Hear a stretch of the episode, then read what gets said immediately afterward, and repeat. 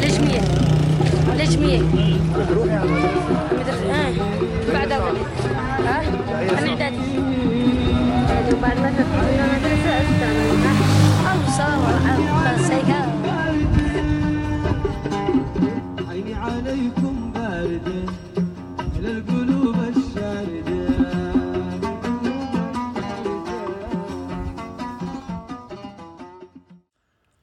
大家好，欢迎收听这一期的禁止携带。我在阿曼南部的城市萨拉拉，此时我刚刚离开阿拉伯半岛西南部的国家也门，回到了阿曼，然后呢就想迫不及待的把这一期播客录了，但是可能今天录不完，所以可能得我明天早上回到迪拜之后再把后半部分也录完。啊，首先呢，在录制这一期之前，我也先说一点废话。就是我看评论区呢，有的朋友说那个我有时候有喷麦的行为，呃，这个就是影响了大家的一个收听的感受。可能那个我之前是用的一个 Zoom 的录音笔，然后那个录音笔外面呢又没有一个就是防风罩或者保护罩之类的东西，所以有时候当我那个说话气息比较重的时候，可能就会那个有这种喷麦的情况出现。所以这一次呢，我就改用了手机去录音，就是希望这个问题能得到改善，就是还希望大家见谅。嗯，然后呢，现在就开始正式的内容。回来之后呢，我就有很多话想说，然后呢，也不知道该从何说起。因为也门这几天虽然时间不长，但是还是经历了很多事情，有好的，有坏的，然后各种复杂的、各种让人难以忘记，还有不想记起来的一些记忆，都在也门这几天短暂的行程里面。那么首先呢，我要解释一下为什么要选择也门作为我的一个目的地。嗯，其实出于我自己的角度来说，也门作为我的目的地是一个必然的选择了，因为我在这十年的对于中东地区的探索过程中呢，也门基本上算是一个最后的处女地吧，然后也是我特别想去的一个国家，我感觉它也是边缘国家中比较重要的一个国家，虽然它的那个受关注度是非常低的，但是出于我自己的角度来看，我觉得如果把半岛的整个版图走完，那么也门是一定要去的。然后中东这个概念其实是一个地理概念了，它是相对于欧洲的位置来说的。然后现在呢，基本上中东分为狭义中东和广义中东。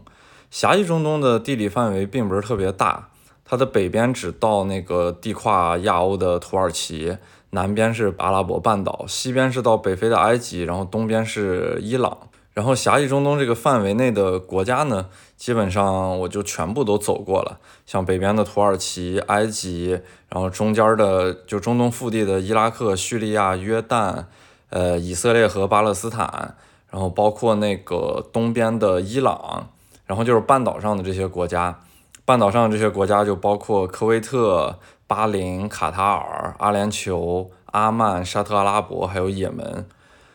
然后广义中东呢，这个范围就比较大了，它基本上是基于过去阿拉伯帝国的一个势力范围，再加上现代国家的概念，呃，形成这么一个比较大的范围。东边呢就是那七个斯坦国，呃，包括北边的常听说的五个斯坦国，还有南边的阿富汗和巴基斯坦。因为阿富汗其实也算个斯坦国了，它的英文毕竟是 Afghanistan。呃，然后往中间走呢，就是里海的西边那些南高加索的国家，其实也被算作在了广义中东的范围内。虽然他们不是穆斯林国家，比方说那个呃叫什么阿塞拜疆、格鲁吉亚还有亚美尼亚，这这这些国家里面只有阿塞拜疆是一个伊斯兰教国家。然后西边呢就是非洲的北部马格里布地区，像摩洛哥、呃阿尔及利亚还有突尼斯。然后呢，还有马格里布中间过渡到埃及的利比亚，然后马格里布南边的毛里塔尼亚这些穆斯林国家也被算作了大中东的范围。然后埃及南部的苏丹呢，它因为是比较重要的一个穆斯林国家，所以也被算作在了大中东范围。然后阿拉伯半岛南部就是跨过红海，跨过亚丁湾，进入非洲东部的那个东非那点儿地方，也有一些被算作大中东地区的国家，像索马里、索马里兰还有吉布提这些靠近红海的国家。所以说呢，就从狭义中东的角度来看，我只剩下了也门。然后广义中东的地区呢，我就剩下了利比亚、阿尔及利亚还有苏丹这些比较大的国家。至于东非那些国家，我其实并不是特别想去。呃，这个呢就引申出来，我对于也门一开始也是不太想去的一个原因，因为也门是一个自由行很难的国家。嗯，我其实作为摄影师的角度来说，我喜欢去的国家呢，还是我自由探索度相对来说比较大的地方。因为到了也门呢，它虽然作为一个战乱国家，但其实它内部并没有那么乱了。但是呢，它特别封闭，就一封闭呢，就会给这种行走造成一些困难。就是我需要很复杂的获得一个签证，然后获得签证还不能随便走，我还需要获得很多的许可证。我去也门一共拿到三个许可证，然后拿到这三个许可证才在也门相对来说是。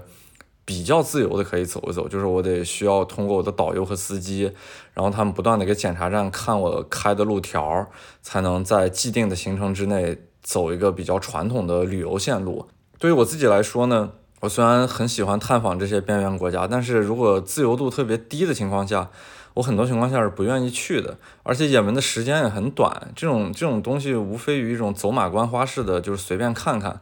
嗯，对于我自己来说，这不是特别好的一个方式。我更喜欢的方式就是，哪怕它是战乱国家，哪怕它比较麻烦，就比方说像阿富汗这样的地方，我觉得还是可以的。因为在阿富汗呢，呃我虽然去很多地方也需要开路条，但是有了路条之后，我可以自己选择目的地。比方说，我告给司机和导游，要不我告给司机和翻译我要去哪儿，就是这种目的地我是可以自己选择的。我们可以直接开车去赫拉特，然后我们可以直接开车去坎大哈。嗯，就是我还是路上随便可以想在哪儿停留，在哪儿停留，然后想在哪儿继续走就继续走，走一些偏门的路线呢，也是可以行得通的。但是在也门，我没有这样的选择权利，我的所有的行走必须是导游说了算，就是他们提前制定好的一种行程。这样的话，其实对我拍摄来说是很不方便的一件事情。因为我经常在拍摄过程中，就是尤其是在车上面坐的时候，经常会喊他们随时停车，然后我要拍很多稀奇古怪的东西。这个时候呢，第一是我觉得老停车对人家的工作是一个特别不方便的事情。如果我自己开车就没有这样的顾虑，但是有人给我开车，我就得不断的提这这样的要求，提太多了之后呢，我自己多少是有点不好意思。然后第二个原因就是我拍的东西其实对他们来说是看不懂的。我我我这这种时候我就特别讨厌有的人会给我建议。我在阿富汗之前去很多次，就如果那个翻译会给我很多的建议，就是他认为我拍这地儿不好看，或者他认为我拍这东西不应该拍，那么我可能就会把它辞退掉，因为。我拍照特别主观，我不需要任何人去在旁边左右我。他所要做的工作只是翻译，然后他把我说的话和那个司机之间达成一种沟通就好了。他没必要给我任何在我拍摄上的建议。我目前去过的这些国家之中，还有就是像叙利亚北部，也就是那个库尔德人所占的那片叙利亚地区，也是这样的。就是叙利亚北部更为夸张的是，他每天晚上还有宵禁，你只有在白天的时候可以陆路行走，然后到了晚上呢。就没有办法再去往别的地方了。就叙利亚北部跟也门也是一样的，就是它需要特别严苛的那个路条，然后有众多的检查站，每个检查站都卡的比较严。所以说呢，就这类型的地方走起来确实是比较麻烦的，往往呢造成的后果就是时间很短，然后对我自己来说很不甘心。因为我其实去到一个新的国家，我还是希望有一定的时间去适应这边的节奏，就是我会掌握这边的一些生存规则，然后去认识这些地方的一些本地人。跟他们构建起一些联系，然后对这个国家有个最初的具象的感知，然后得到这些东西之后呢，呃，我再陆陆的开始行走一些不同的地区，探访不同的目的地。总体来说，这么走下来才会更适应我自己的节奏吧。但是也门这种行程就只有短短的几天，像我的这个也门行程只有五天时间，那我基本上连适应的时间都没有了，我只能就是一股脑儿就扎进去，然后开始快速的进入这样的拍摄环境。对于我自己的节奏来说，它也是过于紧凑的，所以我觉得最终可能也只能得到一些浮于表面的东西，就包括我此次录这个播客，可能也只是我自己很主观的一些观察和很主观的一些感受，但是我还是尽量希望能把更多真实的内容带出去，因为也门确实蒙着一层很神秘的面纱，大部分人对这个国家的内部基本上一无所知。所以我也是怀着这样的态度，就这样扎进了也门，把内部的一些真实的东西带出来就好了。我一般行走这些边缘国家，我一直觉得也门是边缘国家中的边缘国家。就怎么解释这件事儿呢？就我举举一些形象的例子吧。比方说，这个世界一天产生一千条新闻，那么也门可能连一条新闻都占不到，就是它基本上没有没有什么人在关心这个国家，这个国家仿佛。在地图上不存在一样，然后所有的字眼也都是无非打仗、战乱，然后或者恐怖袭击，就是那种特别固化的一些印象。然后至于也门的真正样貌是什么样的，其实我觉得需要自己去看一下，呃，不然的话，就是它永远是活在一个新闻标题里的国家，我没有办法窥探到它特别真实的样貌，就是因为你看到好多的。不管是那种刻板的印象，还是一些信息获得的渠道所描述的一个国家，它都比较抽象的，它都是一些关键词或者一些标签所代表的一种一种特别离着那个现实体验特别远的感受。你除非自己去到这个国家，然后踩在这个国家的土地上，看到这个国家的环境，感受到这个国家的温度，尤其是跟这个国家的人产生联系，就是跟他们打交道，跟他们每天在一起厮混。然后看到了这个国家的城市都是什么样的一个构建，什么样的结构，他们对宗教信仰还有日常生活，包括什么经济社会是什么样的，这种只有在当地才能更好的感觉到。我觉得通过数据这些，嗯，就是比较宽泛的内容是没有办法具体描摹出一个国家是什么样的。呃，因为这样的话，在我自己的脑子中它是特别不立体的，这也是我那个要去也门一看究竟的一个原因。嗯，然后还有一个具体的形象，就是我记得二零一五年刚从阿富汗回到那个国内的时候，二零一五年我记得是十一月份吧，然后巴黎《查理周刊》因为画了就是穆斯林觉得有辱于先知穆罕默德的漫画之后，然后遭到了恐怖袭击嘛，在那个法国巴黎，然后当时其实全世界都在关心巴黎的这个恐怖袭击，我只记得我那个阿富汗当地的一个朋友，他发了一个朋友圈。那个朋友圈就特别形象，他是画着那个同一个医院有两张病床，左边呢躺着一个人，手上擦破一点皮，然后这个人的头顶上写了一个英文单词是巴黎，然后就是全全全部的人都围着这个手指擦破皮的人，在各种关心，然后各种献殷勤，就是希望他能快点好起来这样的一个状态。然后这个房间隔壁呢睡着一个床上就是一个那个身上缠满绷带，然后脚上还被那个。就是一般断了腿之后，不是会用绳子吊起来一只腿嘛？然后就是那种病入膏肓那种形象。这个时候，他自己在发出一些一些声音，就是希望这些呃关心那个擦破皮病人的那些那些人们能够回过头来看他一眼，但是并没有人理他。然后这个病人的形象头顶上就写了一个词是也门。嗯，虽然这个漫画也那个出于就是他们的角度去画的，但是。也较为形象地画出了也门在国际上的一种一种形象，或者在国际上的一种被关心的位置。它真的就是边缘中的边缘，没有什么人会记着它，没有什么人会提醒它，就感觉这种边缘国家就应该烂在世界的角落。它它即使就彻底荒废了，无非也就是一个新闻标题的内容而已，就是说啊，也门又分裂了，或者也门怎么怎么着了。嗯，真正能够引起人们关心。是很难的一件事情，然后促成这次也门行走还有一个原因呢，就是之前我在播客中也说过，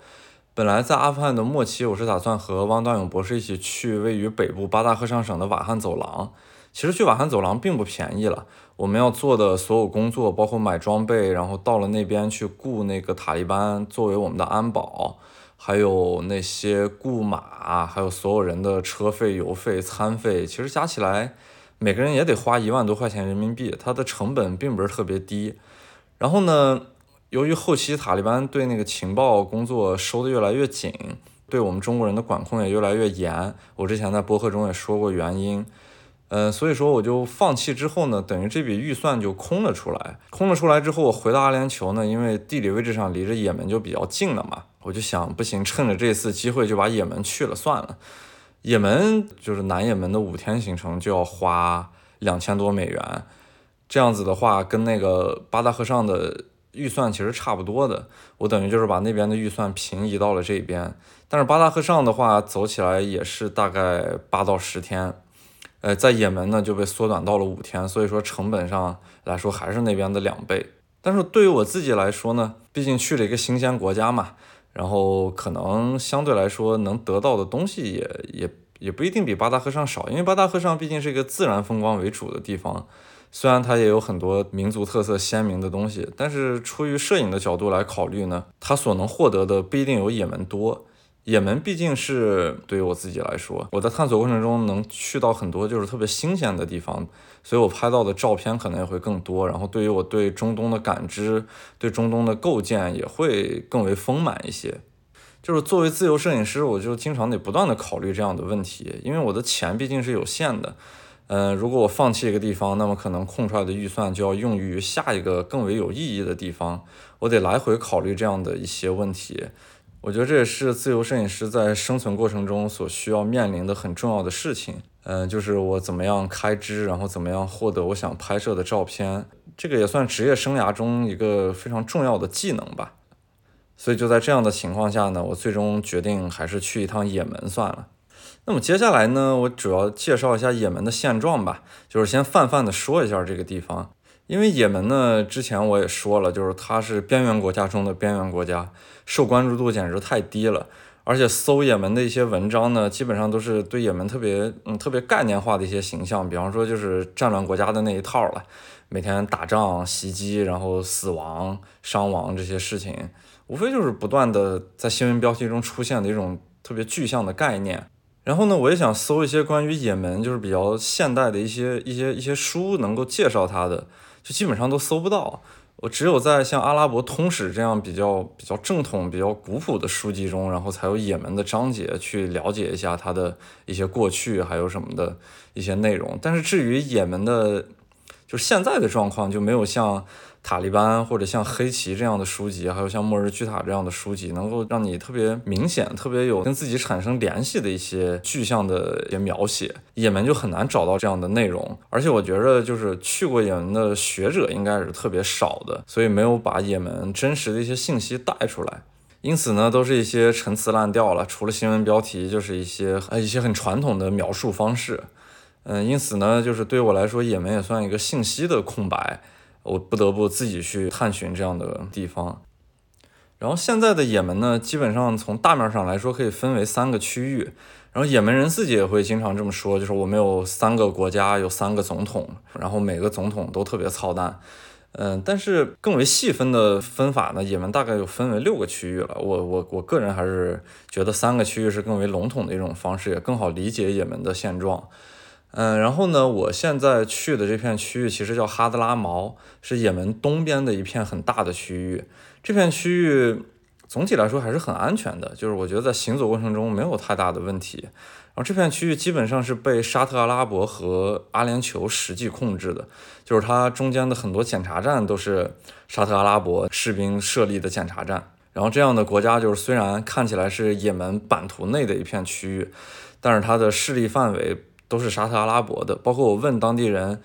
他们买一些大件儿的物品，比方说像房子、像车这样的东西，他们付款最后也是付给沙特阿拉伯的银行，然后必须得用沙特阿拉伯的里亚尔去付这个钱。然后在哈德拉毛南部的亚丁湾内部呢，有一个岛特别出名，那个可能也是很多人知道也门的一个原因。而且大部分的游客其实去也门也是为了去那个岛，它叫索科特拉岛。呃，上面有特别神奇的植物，然后有特别神奇的景观，有特别漂亮的海水。但其实行走起来条件很苦了。呃，因为我自己呢，就是不是特别喜欢看那样的就是很神奇的自然景色，我还是对也门本土的一些一些错综复杂的局势，然后还有它的很复杂的一种人文啊、地理上的一些概念比较感兴趣，所以我就没有选择去那个索科特拉岛。然后呢，在哈德拉毛往西边走呢，就是在也门的西南角这片区域。有一个很重要的城市叫亚丁，然后亚丁呢其实是南方过渡政府的临时所在地，算作一个首都。刚才说的哈德拉毛的首都呢叫穆卡拉，它是在亚丁湾旁边的一座呃很有历史的城市。呃，然后呢再说回亚丁，然后亚丁呢作为南方临时过渡政府，它是一个很重要的区域，所以说呢如果从哈德拉毛去亚丁，也需要再办一个类似于签证的东西，我才能进入亚丁。然后亚丁往北呢。就是胡塞武装控制的也门的一片区域，然后这片区域我觉得是，就是我我自己在也门整个版图范围内是最想去的一片区域，但是也是特别难以到达的一片区域，因为他们的那个宗教呀，还有武装派别都完全的不一样了。哦，因为胡塞武装是那个什叶派的武装组织，但是南部的这些巴德拉毛还有亚丁这片区域都是逊尼派的一个武装派别控制的区域，所以他们在沟通上也很困难，然后在行走上呢就更为困难。但是萨那一直是我特别就是幻想的一个城市，我非常想去萨那。然后呢，如果想去胡胡塞武装控制的萨那这片区域呢，就又需要一个特殊的许可证，呃，然后呢，成本也非常之高。呃，所以说呢，我会在后边介绍，就是我为什么放弃了萨那和亚丁，我只留下了那个哈德拉毛这一片非常传统的所谓的旅游线路一样的区域了。然后也门呢，现状呢，其实就是一个很正常的战乱国家的样子了。我说这个战乱国家呢，就是有一些标志性了，就是他们内部四分五裂，然后有很多的武装派别，然后呢，在这些所有的区域之内或者交界处呢，都有很强烈的一些武装冲突。呃，至于城市呢，其实生活还是一切正常的了，就是只要在这些区域的核心范围之内，所有的生活还是极其正常的。但是呢，你要陆路行走起来，就是有很多的公路检查站，然后都是不同的武装派别控制的检查站。呃，这个呢，就是战乱国家一个特别标志的样子了。然后街上能看到很多的士兵，然后他们会背着枪。然后我觉得也门跟叙利亚是更为相似的。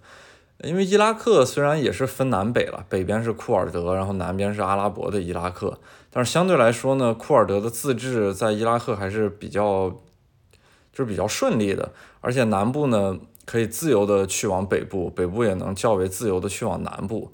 但是叙利亚就不一样了，叙利亚的北部是库尔德人控制的区域，就是以那个幼发拉底河为界，然后北边是。库尔德控制的范围，南边是那个政府军控制的范围，这两个地方其实互相是不互通的。嗯，如果想去叙利亚北部呢，必须得从伊拉克北部的库尔德地区，然后办特殊的许可证才能进入叙利亚的北部。虽然在版图范围内是叙利亚的整个整个国界线之内，但是呢，叙利亚的南部和叙利亚北部却是极其的不互通。这个感觉就跟也门很像了。也门的这个三个区域之间呢，也是。就是很难互通的，需要很特殊的许可证才能接着往前走。但是对于也门本地人来说是比较方便的行走。我我我所说的这种不互通的情况是对于我们外国人来说的，所以也门在形式上会更像叙利亚一些。呃，我那次去叙利亚北部是二零一九年三月份，然后去了叙利亚北部，呃，很艰难的进入，那个是我去过的最贵的一片区域，大概一天的花费就要一千美元。然后那次去是随军，就是随库尔德武装去见证了伊斯兰国最后的投降。可能之后就是我日子比较安稳的时候，如果我的播客没有什么可以诉说的，就是我在实际行走中的一些内容，那么我可能会把以前的那些内容拿出来给大家说一下。那么接着回到也门，我之前呢就是在也门也搜了一些文章嘛。然后看到那些，尤其是微信公众号写的文章，他们一般在讲历史的时候还是比较正常的，就是讲那些也门南北分裂呀，然后还有殖民地时代的一些原因啊，包括阿拉伯之春之后的也门还是比较正常的。但是呢，在写这些历史文字之前，通常有的人会描述一下也门的现状，我就看到那些现状都是有失偏颇的，然后对也门的误解还是挺深的。比方说，大部分的词语会集中在就也门特别贫穷，然后持枪率特别高，战争爆炸恐袭会特别的多这样的字眼，就是把它描描描述成一个地狱涡旋一样的这么一个地方，就完全是乱到不可开交的这么一个国家。但真正的也门是什么样呢？其实我可以展开来讲一下，就是首先说一下贫穷这件事情。贫穷这件事情呢，我真正到了也门，我并没有觉得它的基础建设还有那个它的整个的生活环境有那么那么的糟。它虽然也门不富有了，但是呢，我觉得这些东西是需要横向比较一下的。如果你真正去过阿富汗那些特别贫瘠的农村，还有包括非洲，尤其是就是黑非洲的那些特别贫穷的村庄，你会在明显的感知上会觉得，就是也门还是挺好的。也没有很很好的楼房，然后有很好的道路，然后有很不错的基础设施，这些东西都需要横向比较的，它并不是通过一些数据就能很具象的描绘出来的。如果你真正走过这些地区呢，你会有一个更为具象的感知。然后也门的持枪率高也是一样的道理，就阿富汗是真正街上随处都可以看到枪的，那些塔利班士兵，甚至一些普通人，他们都有枪。尤其是在八月三十日的时候，那天晚上不是我赶上了，呃，就是他们在庆祝美军离开一周年嘛，那基本上全程都在放枪。然后呢，我还看到描述也门那个数据说，也门的持枪率是全世界第一高的，平均每个人家里面都有两到三把枪。我觉得这完全是胡说的，就是在也门在街上其实很难看到枪的，那些普通民众他们撑死会在腰间别一个那个也门的弯刀，但是至于枪这个东西，除了一些检查站的士兵他们背着，除此之外没有任何看到枪的情况，就包括城里面行走呀什么的，那个持枪率简直比阿富汗低太多了。嗯，还有呢，就是那个战乱、爆炸还有恐袭这些事情，其实有一个很好的网站了，叫 Live UA Map。然后这个 app 呢，能够实时的看到全世界各个就是比较乱的地区的一些数据。他们会通过社交网络报道的一些伤亡情况，还有战争情况，反映一个战乱地区它最近有什么样的情况发生。在那个 Live UA Map 上看呢，其实也门还是没有什么太多的情况发生。Live UA Map 的这个信息还是可信度比较高的，它都是出自于当地的一些新闻发言人或者当地的一些社交媒体，在那个推特上面报道了之后，它作为抓取，把这样的信息集合起来放在那个地图上面，就是作为一个信息参考。然后呢，像现在一般看 Live UA Map，如果放到阿富汗，它其实事情还是蛮多的，就经常能看到一些爆炸的新闻呀，然后袭击的一些新闻。然后放在伊拉克、叙利亚也是有很多啊，尤其是像最近的乌克兰。但是也门其实还是比较平静的，它除了南北也门之间的一个就是摩擦本来就比较多的区域，会有一些一些。那些图标展示就是这面可能有过一些爆炸，有过一些袭击，但是大部分也门的土地范围内是没有这样的情况发生的。就是整体来看，你作为一个横向比较，你觉得从数据上来看，也门还是比较正常的。然后呢，这三个区域呢，呃，就是我去的哈德拉毛和再往西边走的亚丁这片区域，嗯，这两个地方其实合称为南也门。然后再往北的那个萨那，就是胡塞武装控制的区域，其实是北也门。但是大家可能会有一个疑问，呃，就是通过这个地图来看呢，也门应该叫东西也门才比较合理，为什么叫南北也门呢？呃，因为也门从地图上来看，它其实是一个东西走向的国家了，尤其是按照现在这个所谓的南北也门的分界线来看呢，就更应该叫东也门和西也门。嗯，但是呢，呃，这个东西也门的划分并不是通过地理位置的划分，而是通过人口分布的划分来得到的一个结果。因为也门这个国家呢，它它因为在阿拉伯半岛南部嘛，它的那个东边就是我去这个哈德拉毛这片区域，基本上荒漠化是非常严重的，就是不太适合人类生存的，呃，而且海拔也没有那么高，就是气候是非常的炎热难耐的那种感觉，所以我在也门的这几天每天都过得挺痛苦的，就是一下车拍照，整个人就会被汗瞬间浸透，白天的温度都是四十多度，但是也门的西边呢，就是西南角那一块儿。是人口最为稠密的一片区域，因为那片地区是山地，然后海拔也比较高，气候比较凉爽，然后水系也比较发达，所以无论从那个自然环境、气候还是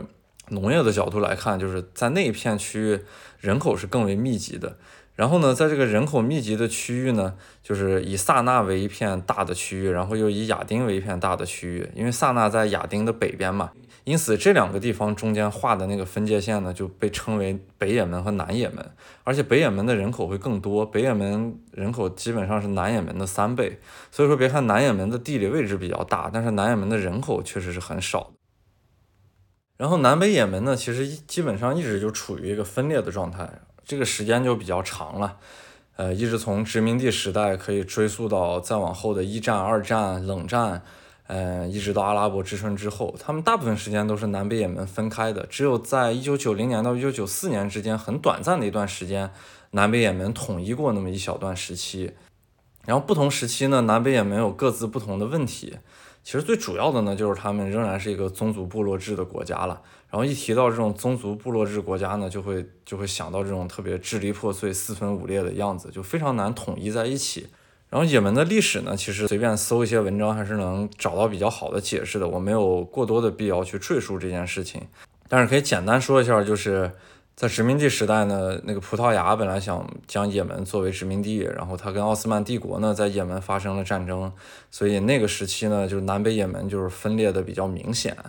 呃，再往后呢，一直到一战、二战，二战结束后，呃，进入冷战时期呢。各个大国家的那个角力场的一种行为呢，也自然渗透到了也门。所以南北也门呢，完全分成了两种情况。南也门是阿拉伯地区唯一的一个社会主义化国家，然后北也门呢，就是跟阿拉伯国家是基本上是一体的这种感觉。然后直到那个石油资源发现之后，促成了南北也门的一种合作，而且那个时期呢，冷战也结束了，所以在一九九零年的时候，南北也门就进行了短暂的统一。但是之后呢，南也门也发现了石油，所以很快南也门就又自己独立，因为他不想把那个人口众多的北也门，呃，通过他们南也门的这些石油去一起分这个钱。哎，反正就各种各种因为利益，然后各种因为。派别还有民族的矛盾吧，然后就纠葛成了现在的这种一直是分裂的状态。嗯，那么介绍完也门的现状呢，我接下来说一下对也门最初的一个幻想。其实我很小的时候就听说过也门这个名字，就是这跟我的家庭有关。嗯，在我出生之前，也就是八十年代末呢。我的爷爷其实是去也门进行过援助的，就那个时期，中国对也门的援助还是挺多的。我后面是查资料才发现，就包括中国的第一个对外国的大型援助项目，竟然就是在也门。在一九五几年的时候，中国帮助也门修了一条它首都萨那到港口城市荷台达的一条公路。然后我的爷爷呢，在八十年代末也是在那个荷台达进行了一个援助。我听我的爸爸说，他们当时援助了一个榨油厂。然后榨那种食用油，但是最后呢，榨出来的食用油一直不符合食用标准，所以说呢，这个工厂就是建好之后一直没有启用，也是比较遗憾的一件事情。我小时候翻我家的相册，我经常能看到呃那些老旧的黑白照片，然后我爷爷在一个很简单那种特别具有社会主义方式的这么一个楼的面前的照片，然后我每次问我爷爷，我爷爷就说这是也门，而且他会强调是南也门。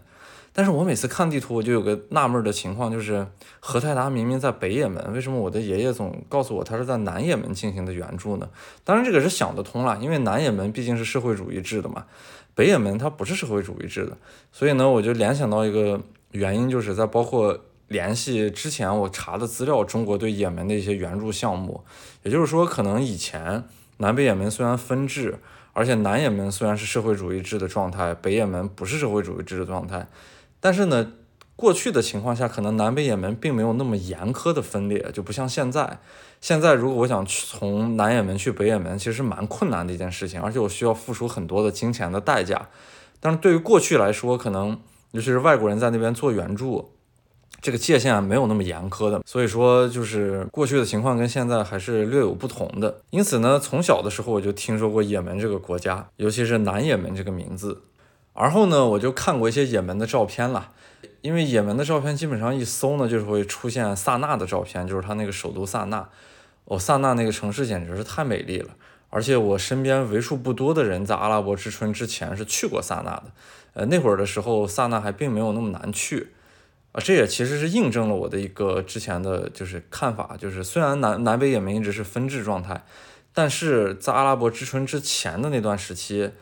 就是也门虽然也是一直在打内战，但是它的那个界限并没有那么严苛，好多人还是可以在也门相对来说比较自由的行走，就是自由度肯定是比现在大的。南北也门之间没有那么明显的一种界限，所以说呢，通过这些萨那的照片呢，我就对古阿拉伯的一种幻想的一个一个具象的载体，就整个城市透着一种你对阿拉伯特别远古的一种幻想，你觉着阿拉伯就应该是这样的，不是现在这种。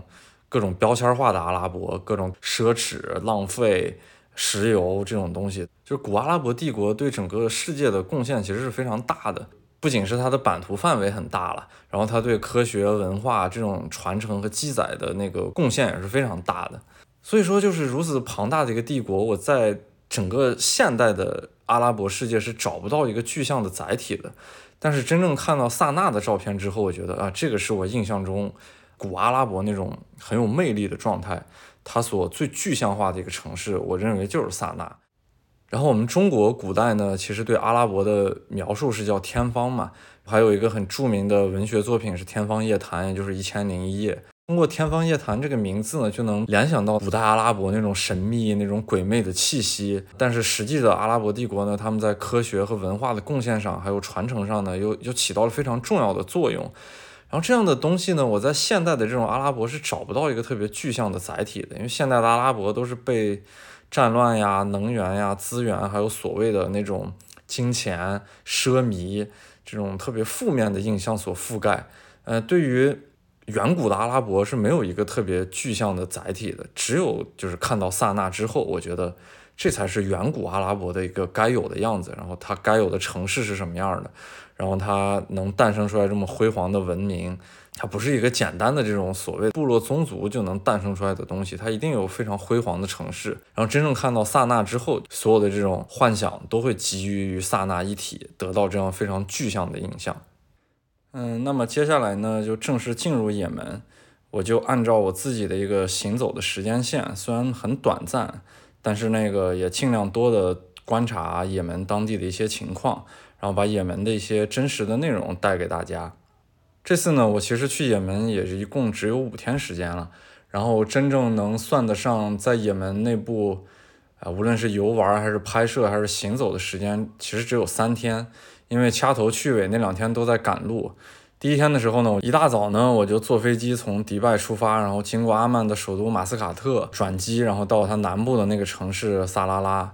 就是这一路还挺挺有意思的，就是飞机上其实人特别满，因为我觉得南部这个城市应该没什么人才对，结果飞机上特别满，而且我发现有一半的乘客竟然是少年的足球队，分别有两个足球队，一个是阿富汗，然后一个是泰国，就是通过他们的服装能看出来，我就是这跟阿富汗的缘分真是深，就坐一个飞机，然后跟阿富汗本土又没有什么联系，这么犄角旮旯竟然还有能碰到阿富汗的足球队。然后到了萨拉拉呢，我就看到一个穿白衣服的，特别阿拉伯南部那种小伙子，就是特征特别鲜明。然后他就在那个机场接我，呃，特别瘦，穿着一个大的白袍子，呃，头上是裹着那种红白格子的头巾。然后他接上我之后，就把我放在车上，一路上也不怎么说话，他不会英文。其实我特别喜欢这种司机，就是不太会英文的司机呢，我就路上不用跟他尬聊，而且我赶的是那个早班机，车上能好好的睡一觉。啊！一上车他就问我要不要开热点，我说好啊。然后我一路上还能上网，然后停在一个小的超市的时候呢，他还问我要不要什么饮料，要不要什么水，就是服务的特别好，所以以至于通过他，我对阿曼的初印象特别好。而且在路上呢，就在萨拉拉那个城市，我看到他的那个城市并不是特别好了，就是从基础建设上来说，它肯定不能跟像迪拜这样的就是海湾深处的这些国家相比。呃，然后破破烂烂的，就整体来说印象是这样的，呃，有那种很本土的一种特色了，就是没有发展的特别好。但是呢，在这种很破烂的建筑中呢，我又看到了像家乐福，又看到了很大型的那种购物中心，里边有各种各样的饭店，各种各样的服装牌子，然后当地人都在里面购物去逛。这种东西呢，其实就让我觉得阿曼是一个特别对于我自己来说很适合自驾的地方。原因呢，就是它。有很本土的东西，就是它没有那么好嘛，呃，但是呢，它基础建设又在那儿摆着，就是它的路肯定是没有问题的，呃，然后有这种国际连锁、全球化带来的东西，也就是说，我既能感受到它当地的一些东西，然后呢，我又能在每天的旅行过程中呢，有一个很舒适的住宿，还有就是吃喝的环境，这种其实是我最理想的一种状态，就我不需要它特别好，但是它的基础建设的也很好，所以我就想等以后有机会，我还是要在。阿曼好好的自驾一下，但是呢，这只是我对阿曼的初印象。我在从也门回来之后，我对这这个阿曼南部的印象其实是有一个很大的转变。但是呢，我一个朋友老穆，然后他也做了一个博客嘛，叫马上开摆。他之前去过阿曼，他在有一次看那个亚洲杯足球比赛的时候，有三天时间去过阿曼的北部，也就是首都那一带。他对阿曼的印象特别好。但是呢，我之后对阿曼南部的印象呢又变得不是特别好，所以综合下来一衡量呢，我更立体的其实对阿曼有一个比较明确的感知吧。然后萨拉拉其实刚出来之后，因为萨拉拉是一个海边城市，它的海拔很低，它需要上一个很大的台阶就进入一个高原一样的地方。就在上台阶的这个过程中呢，爬山的过程中嘛，周围的草场其实是特别特别茂盛的，然后那个颜色呢又因为萨拉拉是阴天。显得很深沉，就整个看起来特别像阿尔卑斯山附近的一些景观。我说，哎，这竟然我没想到，就是阿拉伯半岛这么荒芜的地方，还有自然景观比较不太像本土的这种感官存在。但是呢，一上了那个高原之后，首先天就变晴了，然后整个周围再没有任何植物出现，明显就是那种沙漠戈壁这样的自然环境。大部分的路段全是这样的自然环境，一直到了也门。然后在那个阿曼的边境其实特别好了，就那个它的出境大厅修的非常的恢宏，就是一看这国家的财力还是很棒的。而且我也查过数据，阿曼确实是比较富有的国家，排名也是挺靠前的。虽然它不是发达国家，但是它是高收入国家。然后接着呢就进入也门，进入也门之后那个落差简直太大了，就是也门的那个出入境根本没有什么大厅可言，就是一个呃用那种砖头盖起来的临时的。一个小房子似的，然后我就在那个口岸里面等着嘛。然后此时我也见到了我在也门的导游，打扮呀、穿着就极其也门了。然后他们的肤色其实很黑的，这边就是明显看起来跟那个我印象中的照片里面看到的像什么索马里啊、吉布提这这这个地方其实都是一脉相承的，整个看起来都非常的像。所以我看到那个导游的时候，我就感觉他特别不像我印象中的阿拉伯人，因为我接触到的阿拉伯人基本上都还是。半岛腹地的嘛，像那些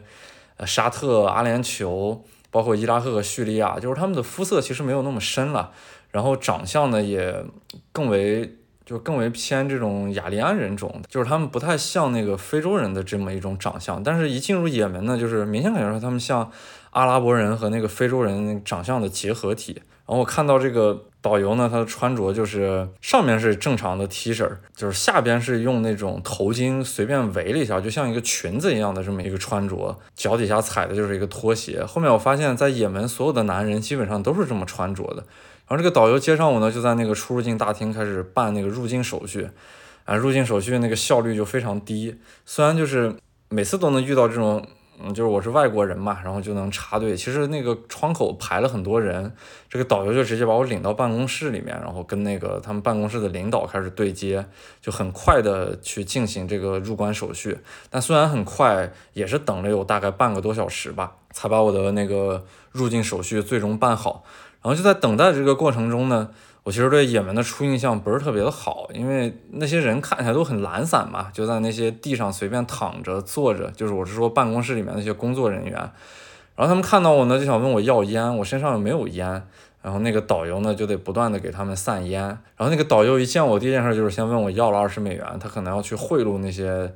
呃入境口岸的那些官员。其实这个签证费至今多少钱我也不知道，但是我相信我已经付过很高昂的价格了。即使是这样，只要跟这些政府的人打交道，就还要不断的贿赂，所以我对他们的初印象不是特别好，就觉得这个民族还有这个国家整个很懒散，然后很没有规矩，是一种很没有希望的那种状态。然后这种感觉其实一直持续到我最后离开也门都一直存在着。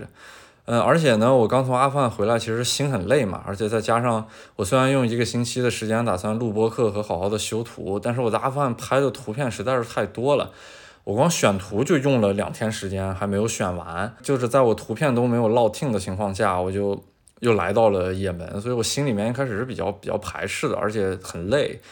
我就觉得也门是可来可不来的这么一个状态。但是我既然选择了来，那就振作起来精神接着走吧。但是在口岸就看到这些人特别懒，然后又特别那种没有希望的状态。就让我整个那个人是比较比较松垮的一个状态，很失望嘛，就没没没有直接让我的那个精神等于是提起来一种很兴奋的状态，让我马上进入去也门的节奏，所以就是整个这一切都弄得我对他的初印象不是特别好，而且呢，我还觉得也门的可替代性也是蛮强的，就是我去的这些哈德拉毛这个区域，首先从地貌上来说。就阿曼的萨拉拉一出来，开车往这个腹地的这个口岸去走的时候呢，景观上是一致的。然后建筑上来说呢，其实，在那个沙特的南部的城市，比方说像吉赞、像纳基兰这些城市，跟也门也是有很强的相似性。尤其是像吉赞和纳基兰这些城市，以前就是也门的地盘了，只不过是后面被沙特给吞并了。所以对于我自己来说呢，从人文和建筑的角度来看，包括地理的角度来看，它是有一定可替代性的。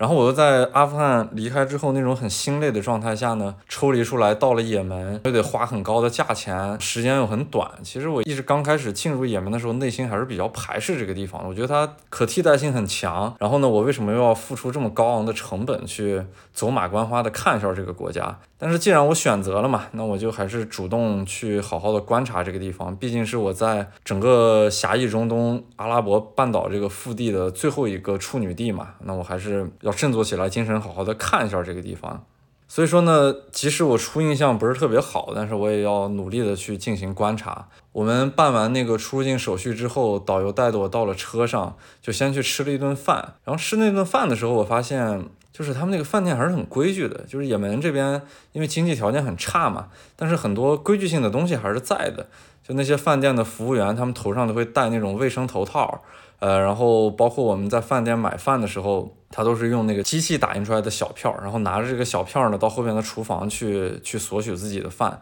然后我们就坐在那个饭店的大厅去吃饭，那个大厅里面面积不是特别大，可能有个两百平，但是上面的电扇基本上是布满了，就是一直在吹。即使这样，然后苍蝇也是特别多的，就是跟我记得在那会儿埃塞俄比亚行走的时候感觉特别像。因为埃塞俄比亚，我记得每次吃饭那个苍蝇在旁边就是就嗡嗡嗡的一直飞，然后趴在你身上很痒。到后面已经习惯了，就是一开始看着那苍蝇往饭上面爬，你还觉得有点膈应。但是到后边就已经无所谓了，就是入乡随俗嘛。就既然是这样的环境，那就那就如此这样就好了。所以在也门也是这样的一个比较相通的这么一个环境，就苍蝇特别多。吃完那顿饭的时候呢，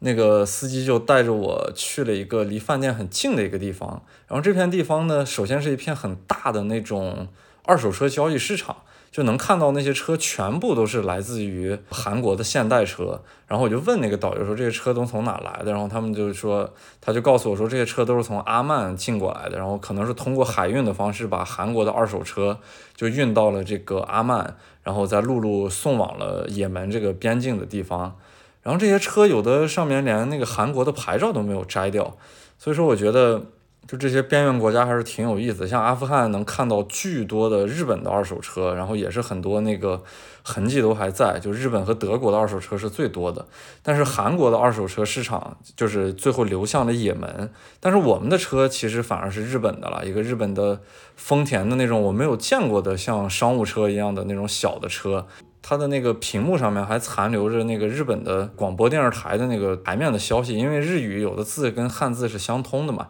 所以我能看懂，就是上面还写的什么东京城市电台，然后还有还有个什么什么大学，我记得整个那界面都没有换过。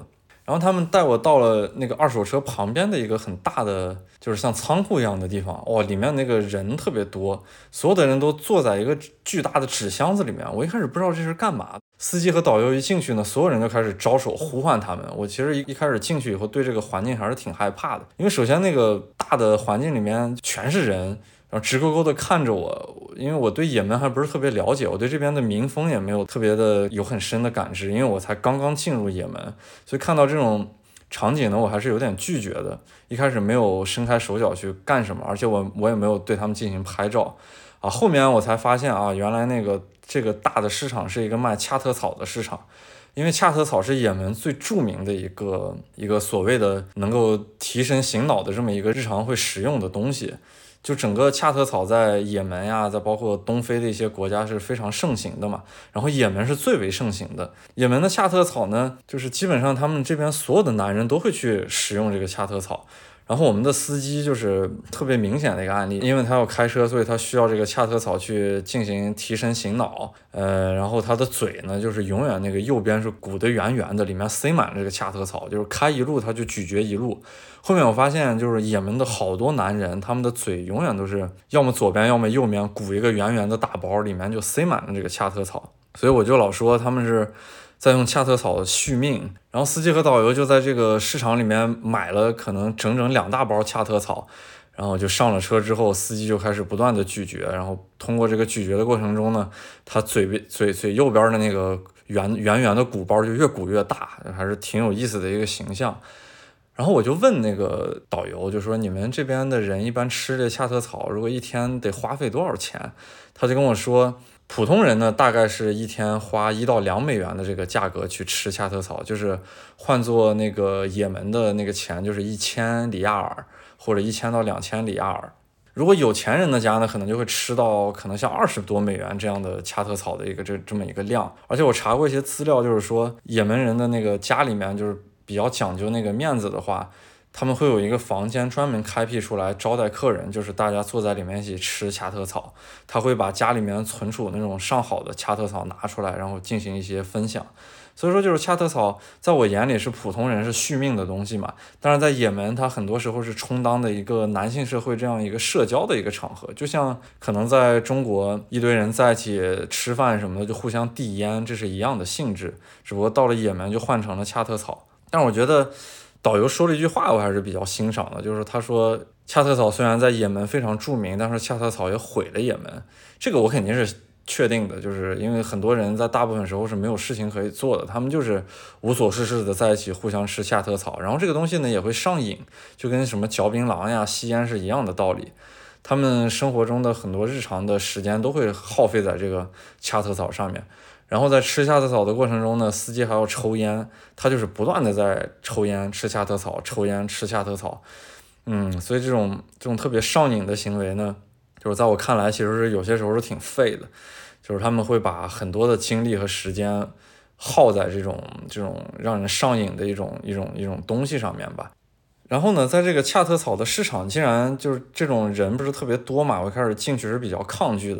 然后突然冲过来一个人跟我说中文。而且说的还很好，就是他说的第一是很流利，而且第二口音还比较少。虽然我没有过多的想跟他多说话，但是他说中文的这件事情还是挺震惊我的。就是在也门这么如此算是犄角旮旯的一个地方，呃，然后看起来是特别江湖、特别鱼龙混杂的这种恰特草市场里面，竟然有一个人跑过来说中文，而且说的一是很流利，二是没有什么口音，就这这个还是挺挺让我震惊的。他就跟我简单的聊了几句，他之前在中国还待过四年，然后在中国做了一些生意，所以学了一些中文。我们简单的聊了几句之后，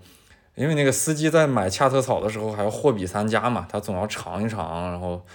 呃，这家不行就再换一家。我就我不是特别想在那市场里面待，我就站在外边。但是站在外边呢，又有穿着那个大黑袍的女性在旁边问我要钱。嗯，也是比较执着的在要钱，所以我就进退两难，我就只能站在那个恰特草那个市场的门口，晒着那太阳，特别热，四十多度的天气，其实很难受的一个过程了。然后最终呢，终于开始上路，上路的时候就一路往那个西边开始走，走了很长时间，走了大概三个多小时，才到了一个小城市叫软曼。当时天已经黑了，在走的这一路过程中呢，就是跟我从萨拉拉上了那个高原之后的景观是一模一样的，所以我就觉得我都进了也门了，这种景观没有任何变化，也更坚持了我觉得也门的这种可替代性还是有的。就是所以说，如果不想来也门的话，我觉得像在阿曼的西部，呃，就西南部走一走，还有在沙特的南部走一走，也是能够拥有很好的那种公路旅行环境，还有很好的治安条件，呃，很公正的物价的这种情况下，就能得到一个相对来说。把也门可替代的这么一种行走方式，当然最精华的部分还是没有办法替代了。像也门的一些世界文化遗产的那种那种村落，然后还有像萨那这样的城市，这种极其精华的东西是没有办法替代的。嗯，但是想不太费事儿的窥探一下也门的边缘，可以在阿曼和沙特的南部让它进行一番窥探。然后去这个 Raman 的路上呢，就还发生了一个小的事情，就是我们的那个车呢，走着走着右后胎就爆胎了嘛。它其实也没爆胎，就是走着走着没气了。那个司机能感觉得到，他就停在路边开始换胎，换了一个备胎。然后那个备胎看起来尺寸很小，然后特别窄，嗯，气呢也不是很足。我就感觉这个感觉撑不起那辆车，而且前后是没有什么村庄和那个城市的。呃，基本上就有点像无人区的那种状态，路上呢也没有什么车，呃，我就看着这个，心里面还是很担心的嘛。就在这种状况下呢，我就上了车之后把那安全带系好，就等着它随时爆胎嘛。换了备胎之后，车速就没有那么快了。但是走着走着呢，就看到一个皮卡车就从后边追了上来。他本来是要超车，但是超车的过程中呢，他就看到了我。看到我之后，那个司机呢就明显感觉表情变化了一下。因为他看到这个车上有外国人，他开的那个车是老的那种丰田的皮卡车，就是只有一排座位的那种皮卡车。这种皮卡车其实在也门非常常见，除了那个。就是很多人拉货去用这个车，然后还被改造成了各种各样的。就有的他们的，我觉得小的那种 local bus，然后也是用的这种车。它没有那种大型的大巴车，有的时候平常运一点人的时候，就是用那种小皮卡车，然后坐在后面的马槽里面安一个顶棚，就算是一个小的长途车了。就是部队也会使用这样的皮卡车，他们后边架一个重机枪，然后就形成他们有战斗力的这么一个使用的车辆了。然后这个人看到我之后，他不是表情有所变化嘛？其实我就有所警觉了，我觉得他看到我之后，那个表情变化的不太对劲儿。之后呢，他就跟我们的那个司机的那个车并排地着在行走，他们俩人就是在说那个阿拉伯语，我也听不懂，不知道他们在说什么，而且并排行走了很长，一直在说话。我就想通过他们的那个说话的表情去判断他们大概说的内容。但是我判断不出来，就是一会儿感觉挺高兴的，一会儿又感觉在吼叫，最后那个车就把我们的车给别停了，然后我们的司机就下去之后跟那个人在马路上，因为那前后没有任何车辆，是空旷的无人区，俩人就在那个路中间开始又一直在用阿拉伯语交谈，然后导游也没有下车，我不知道他们在说什么，我就让导游给我翻译他们在说什么，他好像也表情比较紧张，后边呢我就不知道他们要干什么。呃，并且在也门这种地方，我明显感觉到街上是没有什么警察的，就不像在阿富汗。其实阿富汗塔利班上台之后，你某些时候感觉到还有那么一点安全的成分在，因为街上到处都是塔利班，他们在维护社会的治安，就整个社会的安全性还是有的。但是在也门这种地方是完全没有什么警察呀，没有什么能看上去能维护治安的这种人，他完全是通过自己的一种人与人之间最基本的规则在在进行运作。所以，我对司机和导游的这种判断，也只能通过我我我跟他们之间所谓的某种信任去相连。就因为我身上还带着很多美元，之后见了他们的大老板要付钱。如果他们俩在这种无人区把我把我进行抢劫，把我扔在这种地方，那我一点办法都没有，真的是。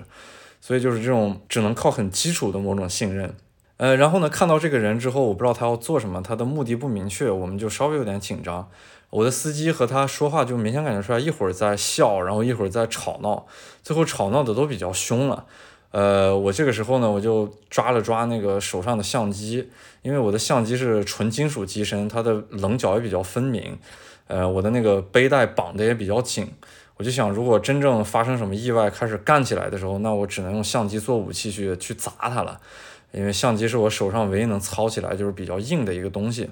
后边呢，最坏的情况并没有发生，就是他们说了挺大概五六分钟的话之后，我们就继续各自上路。那个车就开得比较快，就走走在我们前面，我觉得就可能相对来说安全一点儿。呃，然后我们的车呢就一直开不起来车速，而且明显感觉出来的那个司机的脚底下的油门比较松了。然后看到这个人之后，他可能就是胆子上面变小了，所以那个脚底下就明显比较变得松散。然后呢，我们就一直往前走，发现那个车跟我们的距离一直保持的不是特别远。最后呢，在那个又并排行走的过程中，我们的司机又掏出来一沓子钱再给他。就给了他大概，我还数了一下，就是十几张那个一千的里亚尔。嗯，一开始我的汇率是算错了，我以为一美元是换那个二百五十里亚尔，但实际上当地的汇率一美元能换到一千里亚尔，所以说就等于给了他十几美元的价格。然后给他钱之后，我就更不明白他要干什么了。但是给了钱之后，那个车速明显就放慢，然后我们的司机脚底下的油门也开始感觉恢复了之前的那种状态，他就比较狠的踩油门，然后比较快速的继续去往我们的目的地。我就又问那个导游说，他刚才给钱是干嘛？他含含糊糊的，反正没有翻译出来在干嘛。那么我自己的猜测呢，这就是一场本地人对我们的勒索了。当然，他没有直接勒索我这个外国人，他是勒索了我的司机和翻译，可能对他们进行了一些所谓的威胁吧。然后就问他们身上敲诈了一点钱，就把这件事情摆平了。其实十几美元对于当地人来说是不少的一个收入呢。之后我会介绍当地人的收入。然后呢，经过这件事之后，天也黑了，就。也算风平浪静的到了那个软曼那个城市，这件事情也就被我抛在了脑后了。呃，软曼那个说是个城市，其实就是公路边的一个村子了，全是那种一层楼的低矮的那种砖头房。然后呢，到了软曼这个村子呢，整个在这低矮的这些楼房中呢，我就看到一栋唯一的是三层的楼，然后呢，它亮着那种很炫目的 LED 灯，我就知道这个楼可能是我的酒店了。然后也确实是那个楼就是我的酒店，这已经算是这个。他们叫城市，但我觉得是村庄的唯一的一个能算得上楼房的建筑吧。进入这个酒店之后呢，我就觉得，哎呀，这个环境跟我想象的是差不多了，就是很脏嘛。那个床床上铺着毛毯，我一看就是可能就从来就没有换过，就不管谁住在里面，它都是简单的铺一下就好了。但让我意外的是，这个房子里面竟然是有空调的，而且它可以正常的运作。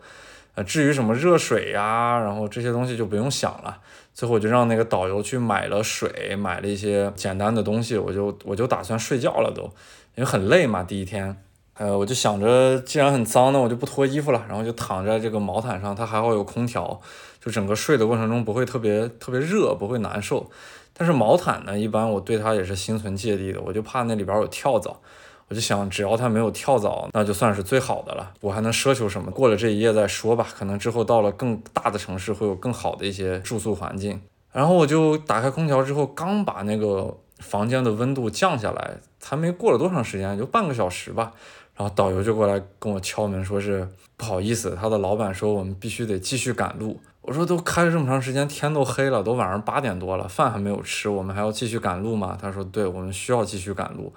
然后要到下一个城市叫塔利姆，可能离着我们现在所在这个地方还有四个多小时的车程。然后我一看呢，到了那边不得凌晨的凌晨的一点钟了。他说对，但是我们必须得赶路，不然我们后面的行程会有变化。也确实是因为我看到就是如果今天晚上住在软曼这个地方呢，跟我后边的那些他发给我的一个 PDF 就是简单介绍的这五天行程是对不上的，就是在那个时间上完全是对不上的。呃，而且呢，我刚进入也门，第一对他期待值也不是很高，第二还怀的那个带着之前在阿富汗的那种疲惫，呃，就根本在也门就不想操心，就属于那个心态特别好，就是你们说怎么着就怎么着，我没有任何意见。那你要说赶路，那就赶路呗。我就上了车之后把安全带系好，他只要不翻车就没有什么问题。然后我就在车上睡觉，因为那司机肯定是疲劳驾驶了嘛，虽然他嚼了一天恰特草，但是那他也一定是。再赶四个多小时路，要开到深夜是很难受的一件事情。然后呢，反正你就你要这么安排，那我就继续这么走呗。因为我脾气真的是太好了。刚刚进入也门的时候，呃，后边就开始赶路，然后往那个塔利姆走啊。然后呢，我们就继续上路了。上路之后，我就把安全带紧紧的系好之后就睡着了。然后呢，就到了一个地方，车就停下来，我就感觉外面有那个强光手电在照我，就把我晃醒了。醒来之后，我看了一下手表，已经凌晨一点了。我就问那个导游，就说是这是什么地方？他说是一个检查站，是那个沙特军队的一个检查站。然后我就想嘛，那检查站很正常嘛，那就查呗。有结果没想到，就是这个检查站一下耽误了我大概快三个小时的时间。而且呢，那个周围的环境是特别差的，就即使在深夜凌晨一点，整个那个那个山谷里面就是蚊子特别多，然后气温特别高。一开始等不知道他要等多长时间的时候，我心态还是蛮好的。越往后等，我越焦躁，我特别烦。然后我就跟那些士兵过去说话，然后他们一句英语也不会，导游呢翻译的也不是特别好。哎呀，就让我非常的生气，因为蚊子太多了，我根本没有办法在车里边。一直待着，我只要待着，那个蚊子就会涌上来咬我，就让我想起来我之前在芬兰的那个蚊子的密度，就根本没有办法在户外多停留。所以，我们我我我很无奈，我就是在那个检查站门口的那个公路上来回走，但是我又特别困，整个人很疲惫，也不知道要等到什么时间，后面越来越生气。然后他们给出的答案就是要等那个长官的回复才能放行我们。我说这凌晨两三点，那长官都睡觉了，是。去哪儿要这种答复？然后呢，导游就不断的打电话给那个他的老板打电话，然后他的老板又联系这边的检查站的所谓的领导，就来来回回又折腾，最后折腾到三点多，终于就快四点的时候，终于把我们放行了。然后我就在想，哎呀，这个检查站真是还不如塔利班的检查站呢。塔利班的检查站至少他对我们这种外国人还是比较友好的。他虽然可能要查你，也是查很长时间，但是在那边他会让你在室内待着，然后给你倒茶，就是很友好的一种状态。但是这种友好不是说出于塔利班塔利班整个组织对那个对外国人的一种友好的态度，而是出于这种阿富汗人这种本土个性的一种对人的友好，就是人与人之间最基本的那种那。那种状态，它不是不代表一个组织，它只代表那些很个人的行为，就是他会很热情的邀请你喝茶之类的，他会在那种时间甚至于会忘却他是塔利班这种身份，但是在也门就完全不会，这种沙特的检查站在这在在这个地方，他完全不搭理我，他对我没有任何那种外国人的好奇，对外国人的友好。所以说，虽然这是很正常的一种行为，就是我觉得这是他们工作分内的事儿。就有时候我还会怀念一下塔利班那种检查站，他们那种很朴素的小士兵，然后出于人本身对那个外国人好奇友好的这种态度。但是我我反正在也门是完全受不到这样的待遇的，而且周围的环境太差了，所以就让我特别的疲惫不堪和难受。最后终于放行了，就到了那个塔利姆那个小的城市。进了这个小城市已经四点多嘛，快五点的样子，整个城市的酒店敲门也敲不开，然后也没有找到一家酒店，啊，最后我就说那不行，就在车里边睡吧。就在我比较绝望的时候，还真是敲开一家门，然后那个酒店还确实还可以，比我之前在那个软曼那个小城市的酒店简直好太多了。虽然床也是脏的，铺的一个白色的床单。呃，就是掀开那个白床单之后，看到里面的床罩特别脏，上面又有血渍，又有那种水渍，也看不出来是什么东西，感觉是永远洗不掉的状态。但是那个床单还行了，我就趴在那个上面简单的睡了几个小时。第二天一早就接着开车赶路，所以我到也门的第一天基本上全部都在赶路，这个让我整个身心都很疲惫，我都没有什么很好的机会去观察周围的一些事物，而且景色也很单一，跟我在阿曼之前看到的基本上是一模一样。嗯，这一期的时间差不多就到这里吧，剩下的内容下期再说。